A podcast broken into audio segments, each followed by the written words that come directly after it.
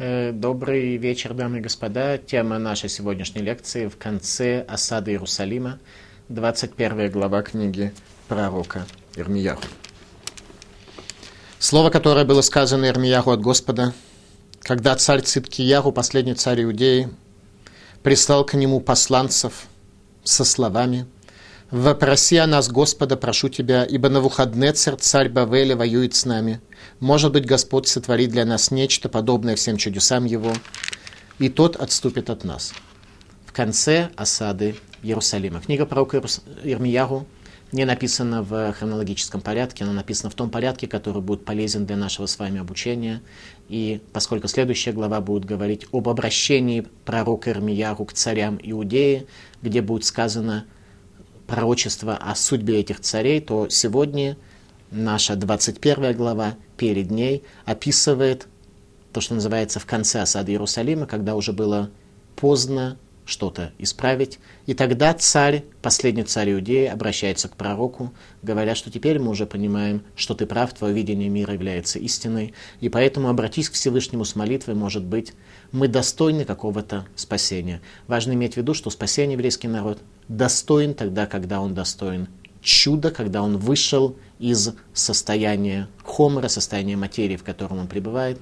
И актуальность книг пророков для нас весьма существенна, потому что если мы с вами хотим какого-то спасения, хотим какого-то перехода от того образа жизни, от того уровня жизни, которым мы живем, к каким-то более высоким реальностям, к большей свободе, к большему успеху, к большему достижению, то мы тоже должны понять, что это происходит посредством брахи, посредством благословения от Всевышнего, а благословение от Всевышнего, в свою очередь, возможно тогда, когда мы достойны чуда. Этому нас учит Танах, как стать человеком достойным чуда, достойным божественного спасения. Об этом пророк нам и пишет в 21 главе. Тогда, когда было уже поздно, в конце осады Иерусалима, царь Циткияру посылает вопросить Господа у пророка Ирмияру, главы поколения.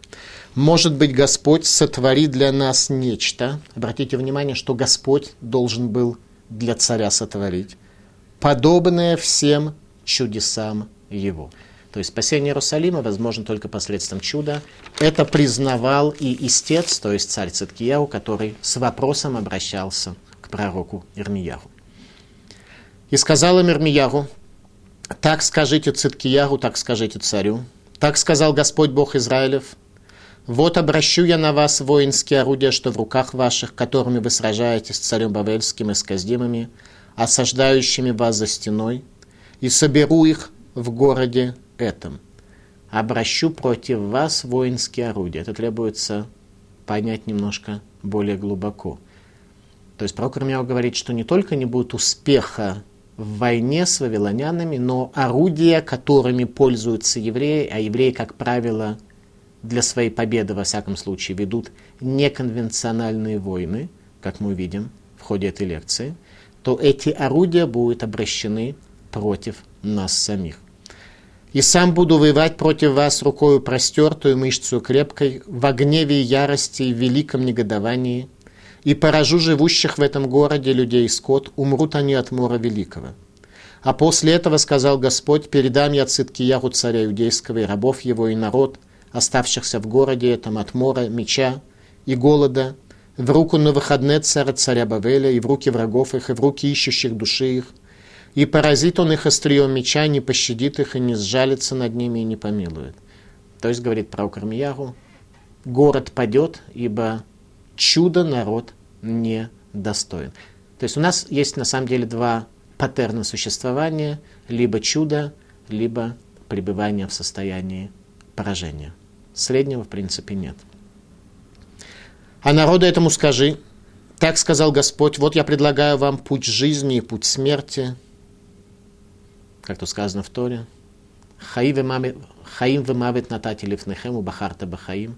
Жизнь и смерть я предоставил тебе, выбери жизнь. В данном случае тоже есть выбор жизни.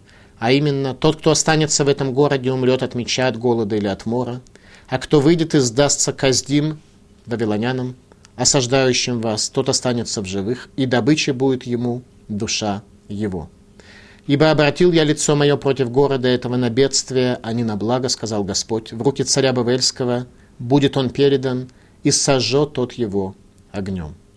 А дому царя Иудейского скажите, слушайте слово Господне, дом Давидов. Так сказал Господь, с утра совершайте суд и спасайте ограбленного от руки грабителя, а не то воспылает, как огонь гней, гнев мой из-за злых деяний ваших, и будет гореть так, что никто его не погасит.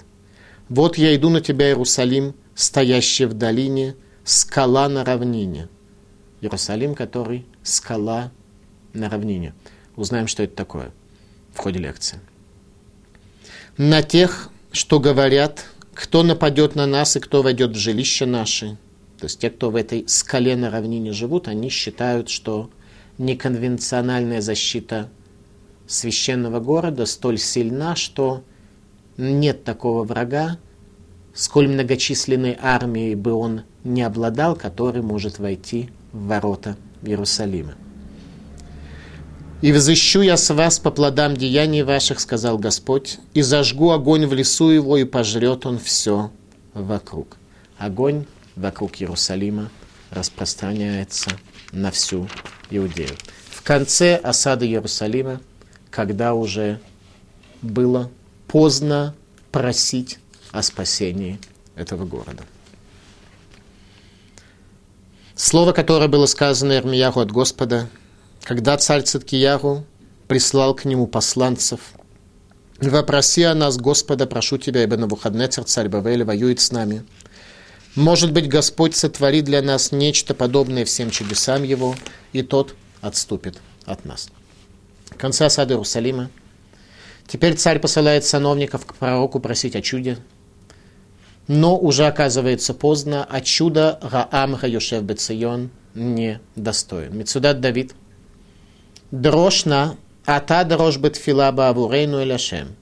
Обратись, обратись к нам сейчас с молитвой к Всевышнему ради нас, за нас, к Богу. Люди просят теперь про Кармияру обратиться к Всевышнему после того, как на протяжении предыдущих глав, как мы учили, подвергался он насмешкам, подвергался он преследованию, и цари и сановники от пророка его увещеванию не научились, и его слова не приняли. И сказал им так скажите Циткиягу, так сказал Господь Бог Израилев. Вот обращу я на вас воинские орудия, что в руках ваших, которыми вы сражаетесь с царем Бавельским и с Каздимами, и сам буду воевать против вас рукой простертой, мышцы крепкой, в гневе в ярости, в великом негодовании, и поражу живущих в городе этом людей скот, и умрут они от мора великого. Обращу на вас воинские орудия, что в руках ваших говорит Малбим. Голод в городе перед его падением приведет к гражданской войне. То есть с точки зрения Малбима, то, что орудия будут обращены друг по другу, речь идет о гражданской войне. Причем в какой коннотации? Говорит Малбим. Енейни мисе, вот я обращаю ваше оружие. Шалиде гараава и драве мерат беир, кимикцатам ярцу лгимасер леказдим, вейцтарху балега милхама, лилхом это Вот я обращаю против вас, говорит Малбим, что из-за голода, который произойдет в городе, начнется восстание в городе, ибо часть населения захочет попасть в руки вавилонян и сдаться им. И поэтому солдаты армии обороны Израиля будут воевать с населением для того, чтобы не допустить их незаконного перехода границы, в данном случае стены Иерусалима. Гражданская война э, армии против населения.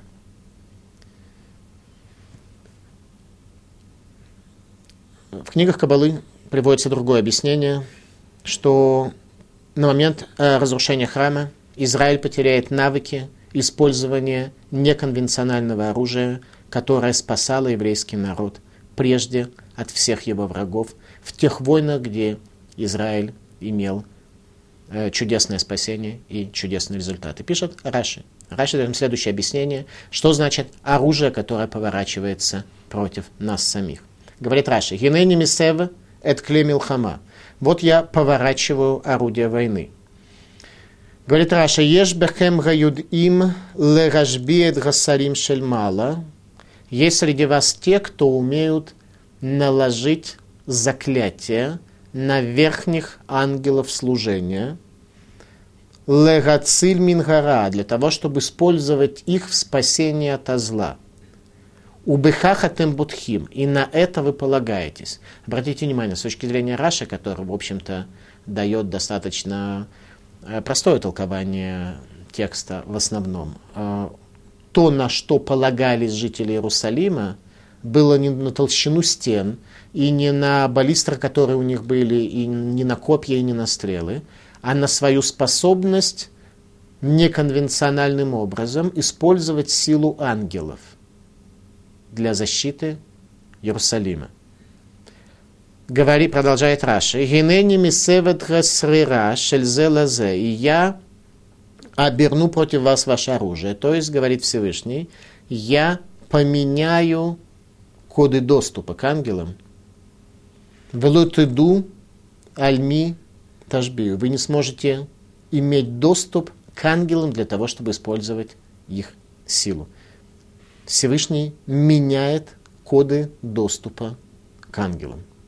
Смотрите, о чем идет речь. Попробуем немного глубже понять э, слова Раши. О какой военной технологии все-таки идет речь э, при использовании Э, Звездных войн, наверное, так это можно сформулировать по-простому. Тилим. Царь Давид в пророческом видении говорит о том, как еврейский народ может выстоять против своих врагов. Мшох хаздеха эхо. Дай милосердие твое знающим тебя. Те, кто знает Всевышнего, получают милосердие. Это и есть энергетический источник спасения, но использование этого источника возможно при следующих двух условиях. Первое, что источник Хесада не иссяк, не закрыт и не заморожен. А наши грехи приводят к тому, как это описано в книгах Кабалы, что верхние воды, которые предназначены для того, чтобы спуститься в этот нижний мир и принести благословение человеку, когда человек живет леренаут отсмо ради своего собственного удовольствия и своих собственных каких-то радостей, а не ради служения, то тем самым он приводит к тому, что верхние воды замораживаются, происходит заморозка, и верхние воды просто не могут спуститься вниз. Поэтому источник Хесада может иссякнуть для человека, в том смысле, что он будет замороженным и закрытым. В такой ситуации, конечно же, о спасении говорить невозможно. Второе условие – это лаюд эхо, чтобы это были люди, которые знают тебя. Если еврейский народ в целом знает Бога и соблюдает Его волю, тогда есть возможность рассчитывать на источник Хеседа. Если нет, то народ чуда и милосердия недостоин, чудо не произойдет. Еще раз, неконвенциональные победы в войнах возможны в случае, если источник милосердия Всевышнего не заморожен нашим образом жизни, когда мы от Бога отворачиваемся, живем своими интересами, своими целями, тогда источник замерзает. И, соответственно, вода спуститься вниз не может. Второе, мы должны быть людьми, которые знают Всевышнего. Если мы знаем только то, что хотят э, наши самые нижние структуры, то, что хочет наше тело, а душа наша находится в состоянии страдания, окруженные нашим телом, то в такой ситуации мы чудо недостойны, и источник хеседа, источник милосердия в этот нижний мир не спускается.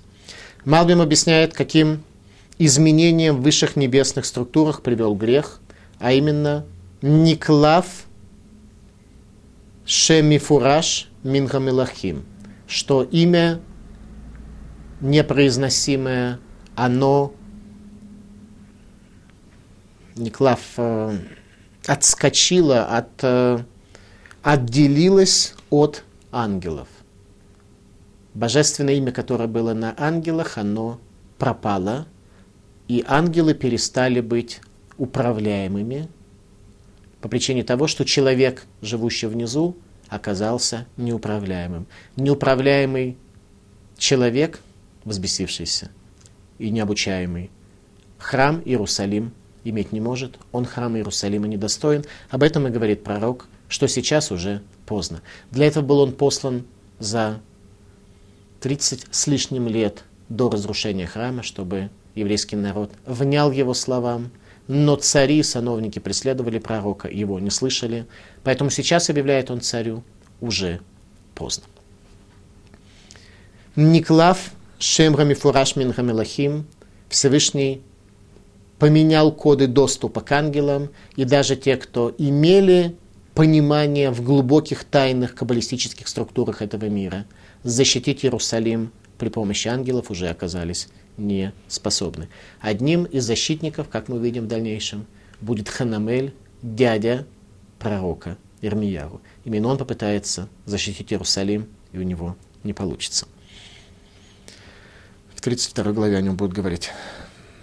А после того, сказал Господь, передай мне Циткияру, царя иудейского, и рабов его, и народ, и оставшихся в городе этом от мора, меча и голода, в руку Навуходнецера, царя Бавеля, и в руки врагов их, и в руки ищущих души их, и поразит он их острием меча, не пощадит их, и не жалится над ним, и не помилует. А народу этому так скажи, так сказал Господь, вот я предлагаю вам путь жизни и путь смерти. Тот, кто останется в этом городе, умрет от меча, от голода и мора. А кто выйдет и сдастся каздим, осаждающим вас, тот останется в живых. И добычей будет ему душа его. Ибо обратил я лицо мое против города этого на бедствие, а не на благо, сказал Господь. А в руки царя Бавельского будет он передан, и сожжет тот его огнем. Пророчество о гибели Иерусалима.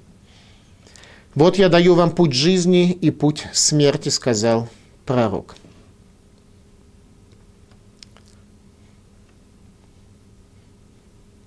В книге Мишли, в книге царя Шломо, в книге притч царя Шломо сказано «Торат хахам макор хаим ласур мимокшей мавет» Учение мудрого, источник жизни, чтобы мог он избежать западни смерти. Наш мир сложно построен в материальном смысле. Для того, чтобы стать специалистом в любой области, требуется много и долго учиться, потому что у любого поля деятельности в этом мире есть очень много законов, много очень деталей. Мир создан был действительно очень сложно.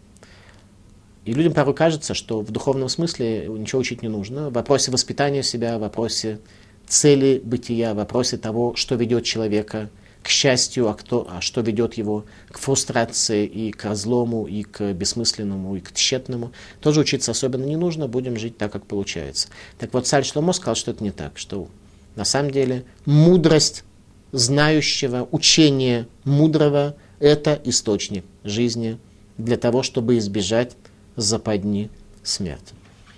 Говорит Малбим, Киеш дерех ешара лифне иш вахрието деркеймавет. Есть путь, который кажется прямым человеку, однако результат его пути смерти. Как раз это вынужден был констатировать пророк Ир, Ирмияру, говоря о том, что уже обращаться к Всевышнему поздно. 21 глава идет перед 22. А 22 глава следующая, она как раз скажет нам о том, что было много лет раньше. Тогда, когда пророк обращался к царям, и цари не восприняли его слова.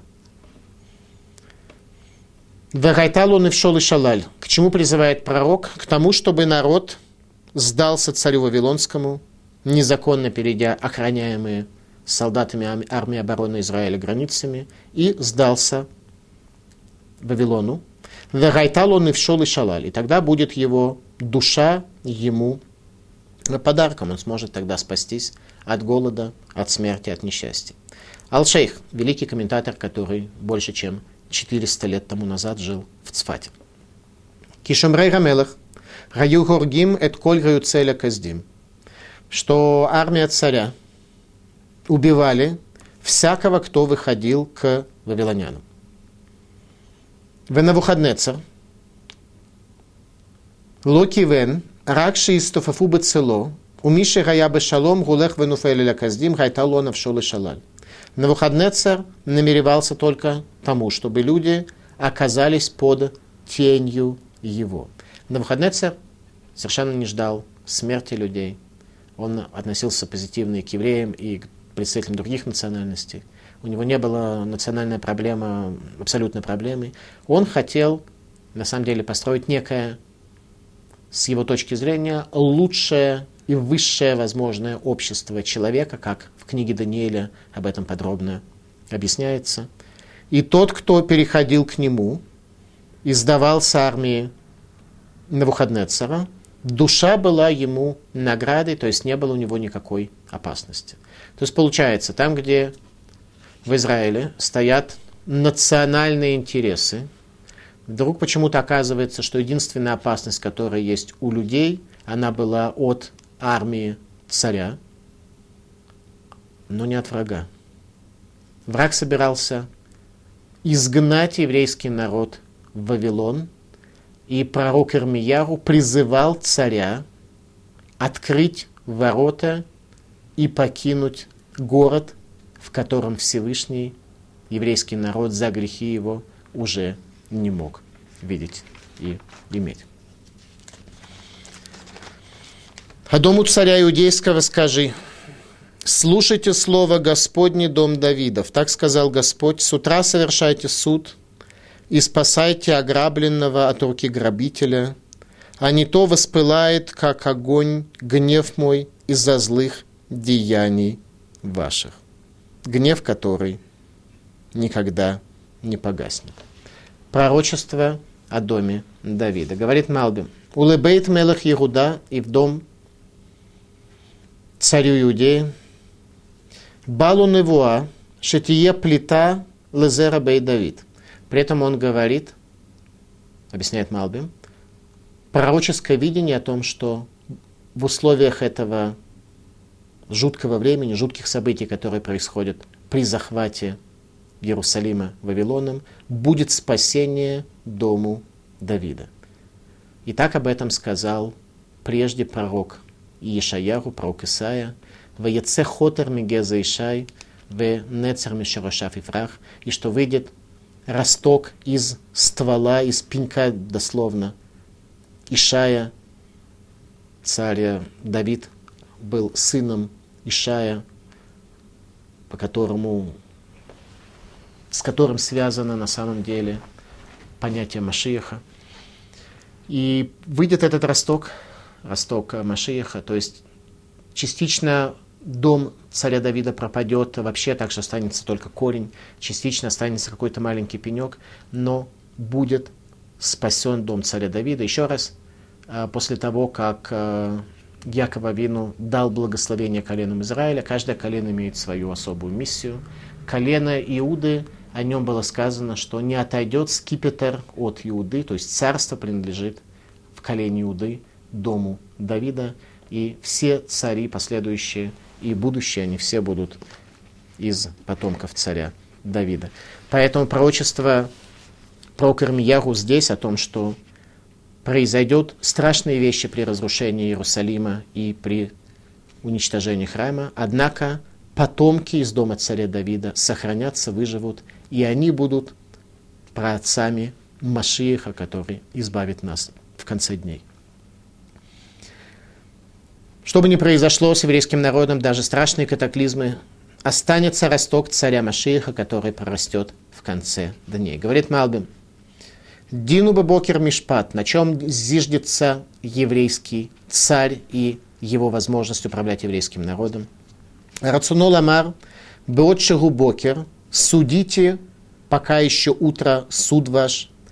Терем Бага Цара, прежде чем не наступило несчастье, Вахашиха и тьма, Обратите внимание, несчастье во всех книгах пророков обычно связано с понятием тьма, а благословление обычно связано со словом свет. Таким образом, на самом деле несчастье является обратным состоянию благословения, когда человек недостоин благословения и чуда, то наступают несчастье, мир сжимается над нами. Как то сказано, Цион бемишпати в девы цдака, Цион судом будет выкуплен и возвращающийся в него благо цдакой, милосердием и добрыми своими делами. То есть мы можем на самом деле в этом мире привести себя и наш народ в состояние благословения, если мы будем жить по закону, не будем нарушать границы других и быть здака, оказывать милосердие, то есть делать на самом деле больше, чем наши границы нам позволяют. То есть не то, что не нарушать границы и мир другого, но оказывать ему помощь там, где он в этом нуждается или будет рад от нас эту помощь принять. «Вот я иду на тебя, Иерусалим, стоящий в долине, скала на равнине, — сказал Господь, — на тех, кто говорят, кто нападет на нас и кто войдет в жилище наше. И взыщу я с вас по плодам деяний ваших, — сказал Господь, — и зажгу огонь в лесу его, и пожрет он все вокруг.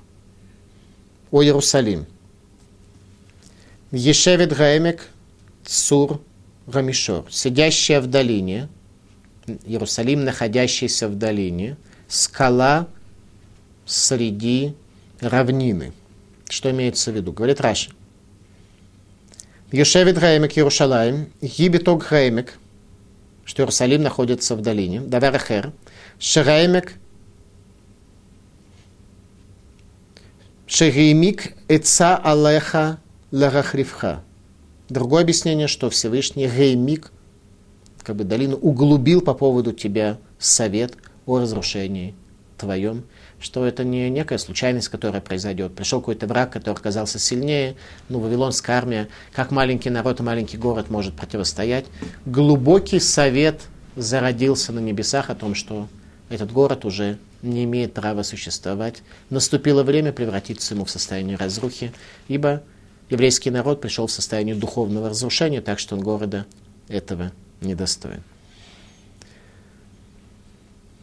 О северной стене Иерусалима было первое пророчество пророка Ирмиягу. Кемицафон кефатагара аль коль ибо с севера придет бедствие на всех жителей земли. Для того, чтобы понять, что означают эти слова, необходимо немножко познакомиться с географией Иерусалима. По поводу Иерусалима сказано в наших книгах – очень красивые поэтические слова. Иерушалаем, Гарим Савивла, Иерусалим со всех сторон окружен горами. То есть со всех сторон горы, Иерусалим находится в долине, то, что мы учили с вами сейчас. Но не совсем. Иерусалим с трех сторон окружен достаточно глубокими пропастями, кроме одной стороны северной. А вот в севере с северной стороны. Иерусалим находится на равнине. Как то сказано, Юшевит Гаэмик, находящаяся в долине, окруженная горами сверху и пропастями снизу. Цура Мишор, скала, которая находится, однако, на равнине, с северной части. Именно с северной части враг в Иерусалим придет. То есть Всевышний показал нашему народу, что, в принципе, он мог бы защитить э, Иерусалим естественным образом, так как он его защитил с трех сторон. Мог бы защитить и с северной. Однако враг всегда приходит по морскому пути обычно, с севера в Иерусалим. И оказывается, что как раз та сторона, с которой придет враг, она будет э, на равнине. Это стена города. И это напоминает пророк. Юшевит Эмик, сидящая в долине, окруженная горами сверху и внизу горными пропастями. А вот с северной стороны Цура Мишор, скала, которая находится на равнине. Так что людям надо задуматься о том, э, как мы вообще живем, и больше любим в этом мире полагаться на какие-то геополитические причины, на какие-то причины более материального характера, и как раз урок Иерусалима нам об этом и говорит, о том, что Всевышний сказал нам, что защита ваша, защита этого города от многочисленного и страшного врага, который говорит на невнятном языке, возможно только духовным способом, а не физическим. И сама географическая ситуация Иерусалима, она как раз об этом и подтверждает. Иерусалим был осажден в конце правления последнего царя Иудеи, царя Циткияху. Мог ли исторический процесс сложиться иначе, чтобы царь Циткияху не оказался последним царем Иудеи и не привел бы своим правлением к исполнению декрета о разрушении Иерусалимского храма и перехода всей действительности в состояние Тогу, в состояние хаоса, в состояние тьмы, когда тьма давлеет над святым возвышенным городом. Такая возможность теоретически существовала, но она зависела от Тшува Гдула, от большой Тшувы еврейского народа, и была как раз связана с образом и с величием последнего царя Иудеи, царя Циткияху. Э, цари дома Давида всегда имели особую помощь с небес для правления еврейским народом. И действительно, большая часть потомков царя Давида, которые были царями в Иерусалиме, были людьми праведными, кроме Ахаза, его э, внука Минаше, в дни которого и был декрет о уничтожении Иерусалима подписан, и Амона, сына Минаше, и вот э, предпоследний царь Иерояким, который был э, достаточно нечестивый, но у него не было шуркума, у него не было определенного такого веса и величия, как был, который был у других нечестивых царей его предков. Тем не менее, основные цари Иудеи были в целом люди праведные, и они в основном, как мы видим из Танаха, правили еврейским народом, лешем шамаем, заботясь об этом народе и делая для него то, что важно. Поэтому у царей дома царя Давида была особая сията дишмая в заслугу своих отцов и в заслугу своих собственных поступков. Особая помощь была дана и последнему царю Иудеи, царю Циткиягу, причем на самом высоком уровне. В книге царей – и в книге Хроник, в книге Деврей Раямим, приводится, что у царя Циткиягу было еще два имени – Матания и Шалум. Как раз имя Циткиягу, как он вошел в историю, было последним из его имен и данным ни много ни мало Навуходнецером, царем Вавилона. Это имя царю дали не его родители. Сказано в Талмуде Гурайот, что основное имя, которое было дано царю – это было шалум, так его назвали родители. Тану Рабонан. Гу шалум гу циткиягу. Учили наши учителя, о это шалум, он и является царем циткиягу. Велама не крашмо шалум. Почему называется его имя шалум? Шешалма малхут бей Давид беямав, что завершается царство дома Давида в его дни. Веймлох мелех бавелет матания, ваясевет шмо циткиягу, омерлем Гашем Ицдик Алеха это один, им тим родби. Продолжает Талмуд и говорит. И воцарил царь Вавилона Матанию после того, как предыдущего царя Юхинию и Гуяхина изгнали в Вавилонский плен. Царь Вавилона назначает его дядю, царя Циткиягу, в качестве царя над Иудеей, предупреждая о том, что если Иудея будет э, захвачено и храм будет уничтожен, то в дальнейшем это место будет называться Заречье. Иудея – страна, в которую приходили люди со всего мира, увидеть Иерусалим, увидеть храм, превращается в пустыню и будет называться Заречье, как некая периферия в Вавилонии, которая находится за рекой Ефрат. Так и стало. Ваясевич Моциткиягу. И Навуходнецер заменил его имя вместо Шалум и Матания, соответственно, как назвали его родители, Циткиягу. Тоже неплохое имя. А именно от слова цидук – оправдание закона. Омерлей сказал ему так. Грашем ицдик алеха это один, им тем родби. Всевышний оправдает наказание, положенное тебе, если ты восстанешь против меня – то есть в самом имени Циткияру заложено То, что восставать против Вавилона нельзя. Самая суть имени. То есть царь Циткияу, когда он ходил по городу, и люди говорили, вот шалум, шалум в смысле, что заканчивается на нем царство. Другие говорили, зовут его Матания, подарок от Бога, тот, с кем были связаны надежды его праведного отца, царя Йошиягу. А кто-то говорил, что это Циткияху, тот, кого Навуходнецер назвал этим именем, предупредив и заложив в, само, в его собственное имя то, что восставать против Вавилона нельзя. Шалум – предупреждение, заложенное в самом его имени. Навуходнецер подтвердил это предупреждение, что действительно будет шалум, будет завершение царства дома Давида, если ты восстанешь против меня.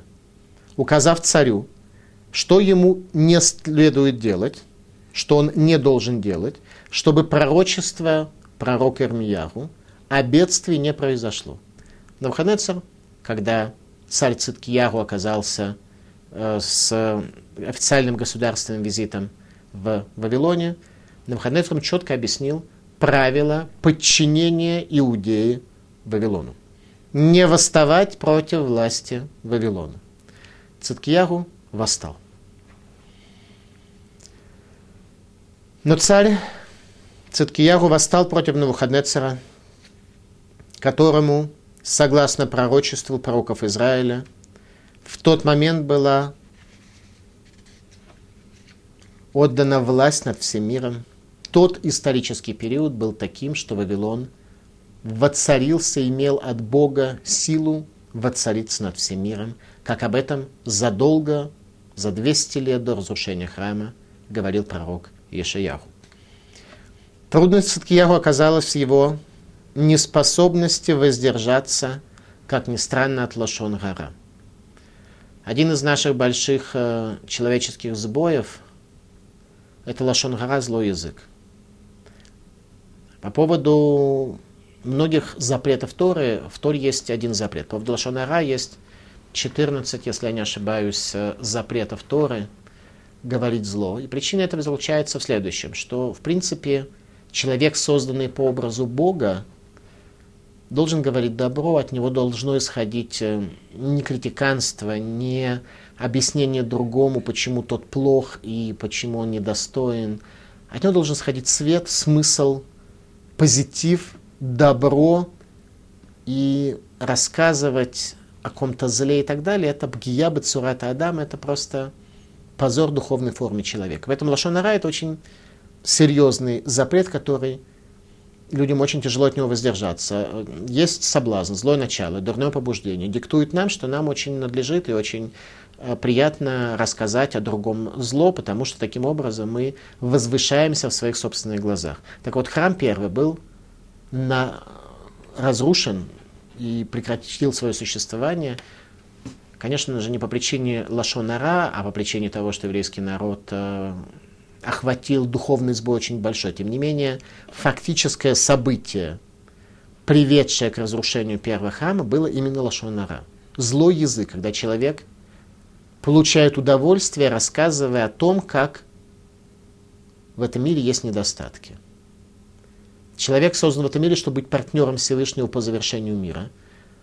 Поэтому с удовольствием с удовлетворением рассказывать о том, что в мире есть недостатки, показывать, что ты не строитель, ты не партнер. С не партнер, небеса над тобой сразу замерзают, и у тебя там становится тьма, и становится плохо, и Бог с тобой не может. Кто рассказывает зло, кто получает удовольствие от видения недостатка у ближнего своего, когда вся Тора предназначена, чтобы этот недостаток исправить, Всевышний с таким не может. Ну, стало быть, у человека, не дай бог, болезнь может возникнуть или бедность наступить. С работы его выгоняют. То, что его шефу на работе тоже не нравится такое чучело, которое все время плохое рассказывает. Люди хотят услышать что-то хорошее. Плохое я и без тебя вижу, и без тебя знаю. Не надо мне говорить плохого. Расскажи что-нибудь э, хорошее. Не будь чучелом, как бы. Так вот, э, трудность царя Циткияху оказалась в его неспособности воздержаться от лошонара, от злого языка, и когда он был с официальным государственным визитом в Вавилонской монархии, то он, э, кое-что увидел. И то, что он увидел, Навуходнецер об этом узнал. А именно история была следующая, что Навуходнецер был очень большой человек, действительно очень большой философ нельзя сказать, он был очень большой э, религиозный человек, он просто видел божественность, хотя в определенных э, отклонениях, то есть посредством видения идолов. Тем не менее, он был очень большой человек. Но он имел определенные, скажем так, странности или особенности в своих привычках и в своем поведении. Но Ханецер чуть-чуть э, имел какие-то определенные особенности. Он был раша, он был нечестивец. Он был большой человек, он был нечестивый человек, у народов мира обычно это вполне может совмещаться. У евреев э, обычно не так не получается. И имя Циткиягу, последнему царю Иудеи, дал Навуходнецер. Э, однажды, когда Циткиягу находился в Вавилоне с официальным государственным визитом, он увидел, как Навуходнецер э, порвал на куски живого кролика и съел. Ну, большой человек, но определенные были у него, скажем, особенности в его поведении.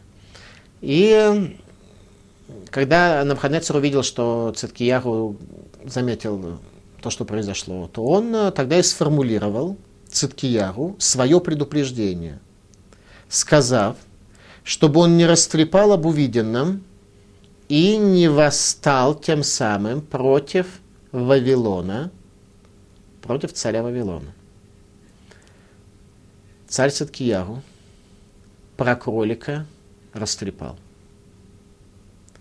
Навуходнецер расстроился и пошел со своей армией на Иерусалим.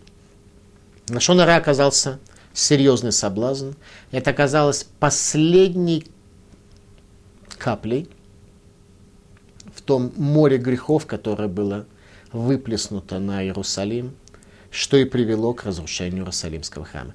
Тогда Циткияру получил свое имя, что Всевышний оправдает то, что случится с тобой, если ты восстанешь против меня. То есть, что не надо было делать? Не надо было про кролика на выходные цара трепать. Циткияру не выдержал и сделал кролика достоянием гласности, несмотря на то, что он дал клятву на выходные цара. Однако он обращается в Сангидрин с просьбой снять с него клятву и в дальнейшем на выходной царь будет судить Циткиягу и Сангидрин за то, что эту клятву с него сняли, потому что теоретически Сангидрин может снять клятву с человека при двух условиях, если окажется, что э, человек совершил какую-то ошибку в момент принятия этой клятвы, и если он расстраивается по поводу того, что он взял на себя эту клятву ретроактивно. Но если эта клятва касается третьего лица, то Сангидрин не имеет права ее снять без согласия и без присутствия третьего лица. Сангидрин совершил ошибку, то есть Циткияху совершает грех Лашонара, а Сангидрин совершает свою ошибку, то есть уже некое состояние, когда Сангидрин, высший суд, находится в состоянии, когда слепота охватила их глаза. Это было начало конца, с того все начиналось, начинался конец, когда Навуходоносор поменял имя Шалуму Матании на Циткияху. Царь Циткияху был в целом великий в праведности царь Иудеи. Он был особый в своей праведности. И вполне мог бы процесс исторически повернуться в другом направлении, если бы поколение царя Циткияру было достойно. Но все, кто окружали его, все его сановники, были люди нечестивые, которые привели к разрушению Иерусалима. Еще раз давайте попытаемся понять, что у нас происходит в самом конце царства дома Давида. У царя Иошияху, который был последним праведным царем, было трое сыновей, Егуяхас, Егуяким и младший Матания Шалум, он же Циткияху. Егуяхас стал следующим царем э, в Иудее, которого назначил народ. Царь, э, египетский фараон, изгоняет его через три месяца правления в э, Египет, назначая вместо него нечестивого Иероякима. Егуяким правит 11 месяцев, 11 лет, и на этом правлении его закончится, как мы будем с вами учить в следующей главе. И, наконец, остается младший Матания, он же Шалум, он же Циткияху. Когда умер царь Ошиягу, Циткияху было 24 года, и он, получается, стал царем через 11 лет правления своего старшего брата. То есть в каком возрасте царь Циткияху становится царем в Иудее, это существенно, как мы сейчас увидим. 24 плюс 11 – это 35 лет. В книге царей, в книге царей однако, сказано «Бен Исрим Вехат Шана Циткияху Бемалко». 21 год было Циткияу, когда он стал царем. Как это возможно? Если его отец умирает тогда, когда Циткияху было 24 года. Ответ простой. Великий царь Йошиягу, зная о декрете о разрушении храма в Адонии Минаше, имел надежды на спасение, а спасение, как мы сами говорили, это чува гдула, это действительно преображение, изменение человека, изменение еврейского народа в дни разрушения. Его надежда была связана только с его младшим сыном Циткиягу, и поэтому за три года до своей смерти царь Ошиягу уступает ему царскую власть, чтобы укрепить его позицию среди народа. Однако Циткиягу власть не удержал, надежды не оправдал, и поэтому его имя Матания, подарок от Бога, не реализовалось. Его имя Циткиягу, что Всевышний оправдает меня, на Навуходнецера, если ты восстанешь против меня, к сожалению, оправдалось. Его имя Шалум, что в его дни закончится правление дома царя Давида в земле Израиля, к сожалению, тоже оправдалось. И теперь в конце осады обращается царь к пророку Ирмияру с молитвой о спасении тогда, когда было уже поздно. Теперь мы сможем немножко лучше понять 21 главу книги пророка Ирмияру. Слово, которое было сказано Ирмияру от Господа, когда царь Циткияру прислал к нему Пашхура, сына Малки, и священника Цфани, сына Маасияру. «Вопроси о нас, Господа, прошу тебя, ибо на выходные царь Бавеля воюет с нами. Может быть, Господь сотворит для нас нечто подобное всем его чудесам». Обратите внимание, подобное всем чудесам. То есть людям было понятно, что неконвенциональное спасение – это единственное, на что можно рассчитывать в данных условиях. Только полное спасение, подобное чудесам его, которые были при исходе из Египта, при пересечении моря, при пересечении Ярдена, во времена войн за землю Израиля и Ирашуа, то есть действительно глобальное чудо только может спасти. И может быть тогда Навуходнецер отступит от нас. А почему Навуходнецер пришел? Из-за кролика. Ну, то есть кролик это было последним, чем реализовался конфликт. То есть, как бы есть причина, есть повод. Причина, почему пришел Навуходнецер, заключалась в том, что еврейский народ больше не был достоин Иерусалима. А повод был связан с кроликом. Результат был крольчачий. И сказал им Ирмияру, так скажите Циткияру, так сказал Господь Бог Израилев, вот обращаю на вас воинские орудия, что в руках ваших. То есть будет гражданская война, армия обороны Израиля будет убивать граждан, которые будут пытаться по слову пророка покинуть Иерусалим и перебраться через стену. А на выходные царь убивать не будет. И соберу я вас в городе этом. И сам буду воевать против вас рукой простертой, мышцей крепкой. И поражу живущих в городе этом людей скот, и мрут они от мора великого. То есть в городе перед его падением будет голод и будет мор. А после этого сказал Господь, передам я Циткияру, царя иудейского, и рабов его, и народ, и оставшихся в городе этом от мора и голода в руку на выходные царя Бабеля. Результат будет тот же самый. Те, кто смогут выжить в Иерусалиме от голода, от мора и от меча армии, которая защищает стены, тот э, попадет в руку царя Вавилона. А народу этому так скажи, так сказал Господь, вот я предлагаю вам путь жизни путь смерти.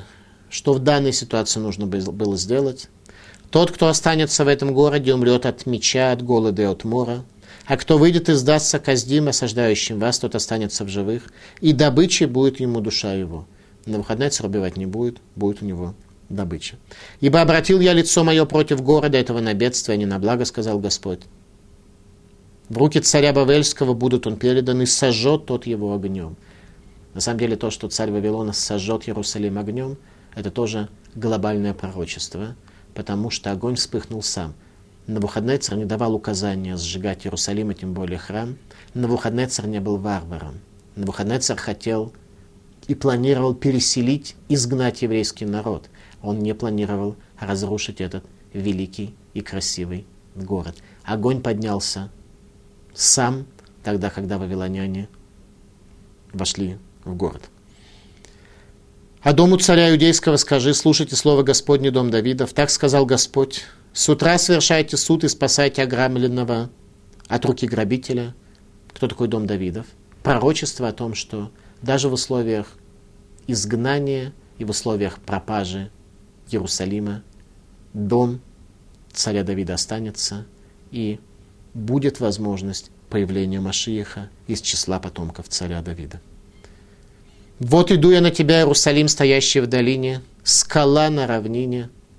Иерусалим в долине, со всех сторон глубокие пропасти, но с точки зрения севера, с северной стороны Иерусалим стоит на равнине, что показывает нам, что лишь наша духовность приводит так, что Всевышний не допускает народа прийти, а если уже народы приходят, когда мы недостойны божественного спасения, то тогда они приходят как раз с северной стороны, Иерусалим оказывается у них на ладони. «И взыщу я с вас по плодам деяний ваших», — сказал Господь, «и зажгу огонь в лесу его, и пожрет он все вокруг». В конце осады Иерусалима, когда спасти город оказалось уже поздно, тогда царь посылает к пророку, говоря, что теперь мы всецело понимаем, насколько жить так, как мы жили прежде, было невозможно. Но спасти Иерусалим уже оказалось поздно. Следующая наша лекция, 22 глава, расскажет о том, как было раньше, тогда, когда пророк Ирмияху обращался к каждому отдельно взятому царю в годы его правления, говоря ему о том, что так жить нельзя, именно тяжелый и бедственный конец будет у Иерусалима. Спасибо за внимание.